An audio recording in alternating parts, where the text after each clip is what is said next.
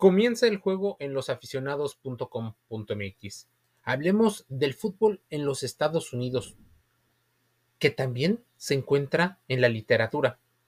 El cuento Cuando venga el ayer. Lejos quedaron los tiempos, por ejemplo, en el que México era considerado como el gigante de la CONCACAF, aquella confederación de fútbol que afilia a todos los países del Caribe, Centro y Norteamérica. Aunque en realidad esta denominación ha quedado en entredicho en diversas ocasiones a lo largo de la historia, basta tal vez recordar los últimos tiempos. Cabe recordar vergonzosas eliminaciones para asistir a mundiales como el de Alemania 1974 y España 1982. Y ni qué decir de la más reciente racha de derrotas del equipo mexicano ante una creciente fuerza en Estados Unidos. Comercialmente, el fútbol soccer, porque se le llama soccer allá debido a que el fútbol es el fútbol americano, eh, Estados Unidos ha crecido tanto en partidos oficiales como en amistosos. Incluso a nivel de clubes, la supuesta superioridad de la Liga Mexicana ha sufrido un golpe de autoridad que incluso pudiste ver en algunos torneos de la mm, de la CONCACAF Nations League, incluso de la League's Cup 2023, donde los equipos de la Major League Soccer dominaron a los equipos mexicanos. Hablando del fútbol de Estados Unidos en general, nuestro colaborador Alejandro Carro escribe que es indudable que éste se ha puesto a la par del mexicano.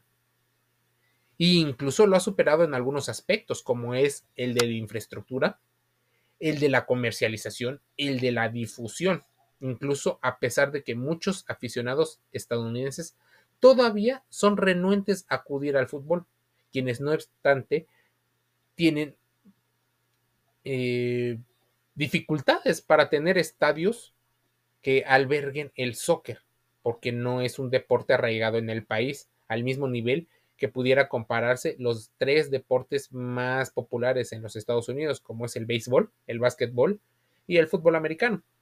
Aunque no lo ven como un espectáculo tan atractivo comparado con nosotros. En la actualidad, el fútbol en Estados Unidos refleja mucho del aspecto social de esa nación. Mucho es tierra de inmigrantes. Algunos le llamarán tierra de oportunidades, pero también de discriminación e intolerancia por parte de algunos sectores. Desgraciadamente, para aquellos que la sufren. Esta mezcla de deporte y sociedad propicia propiciada por el balompié en ese país, inspiró un cuento del escritor y periodista mexicano Carlos Parrón. Se trata de Cuando venga el ayer, que narra el reencuentro de los antiguos integrantes del equipo de fútbol Latinos Power, compuesto por inmigrantes de países como México y Guatemala, y que compitió en una pequeña liga amateur en los años 90. Pedro Montoya es el protagonista de este relato, donde los viejos compañeros de escuadra deciden reunirse en un restaurante en la ciudad de Detroit, 18 años después de ese último partido. La final de liga que el Latinos Power perdió ante Liberty Eagles. Pero el entusiasmo inicial de Montoya por el reencuentro se ve opacado porque a este solo acuden cuatro exfutbolistas, él incluido. Ante esto, Ariel Argüello, delantero de Latinos Power, alude a la desunión que siempre reinó en el conjunto. Esta afirmación es el inicio de una serie de reproches de su parte hacia sus excompañeros, sobre todo hacia el guatemalteco John Morales, capitán del equipo, quien según Argüello cometió un error al no pasar el balón cuando tenía todo para anotar el gol del campeonato y en cambio propició la jugada con la que el Liberty Eagles se llevaría la victoria ese día, eh, ese día.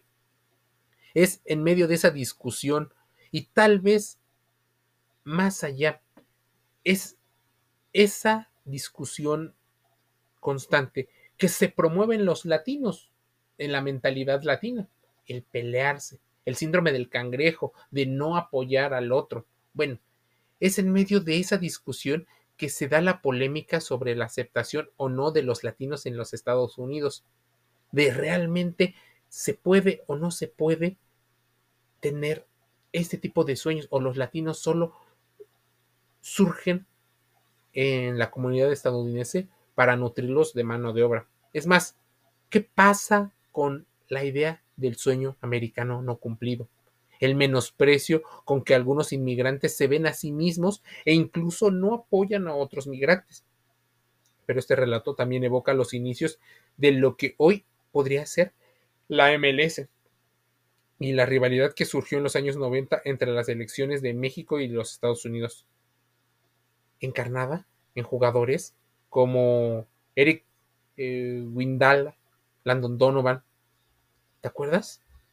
Bueno, este aparente eh, enfrentamiento hacia la selección tricolor se ha visto, pero será tema de otro contenido. Mientras te invito a que leas este libro.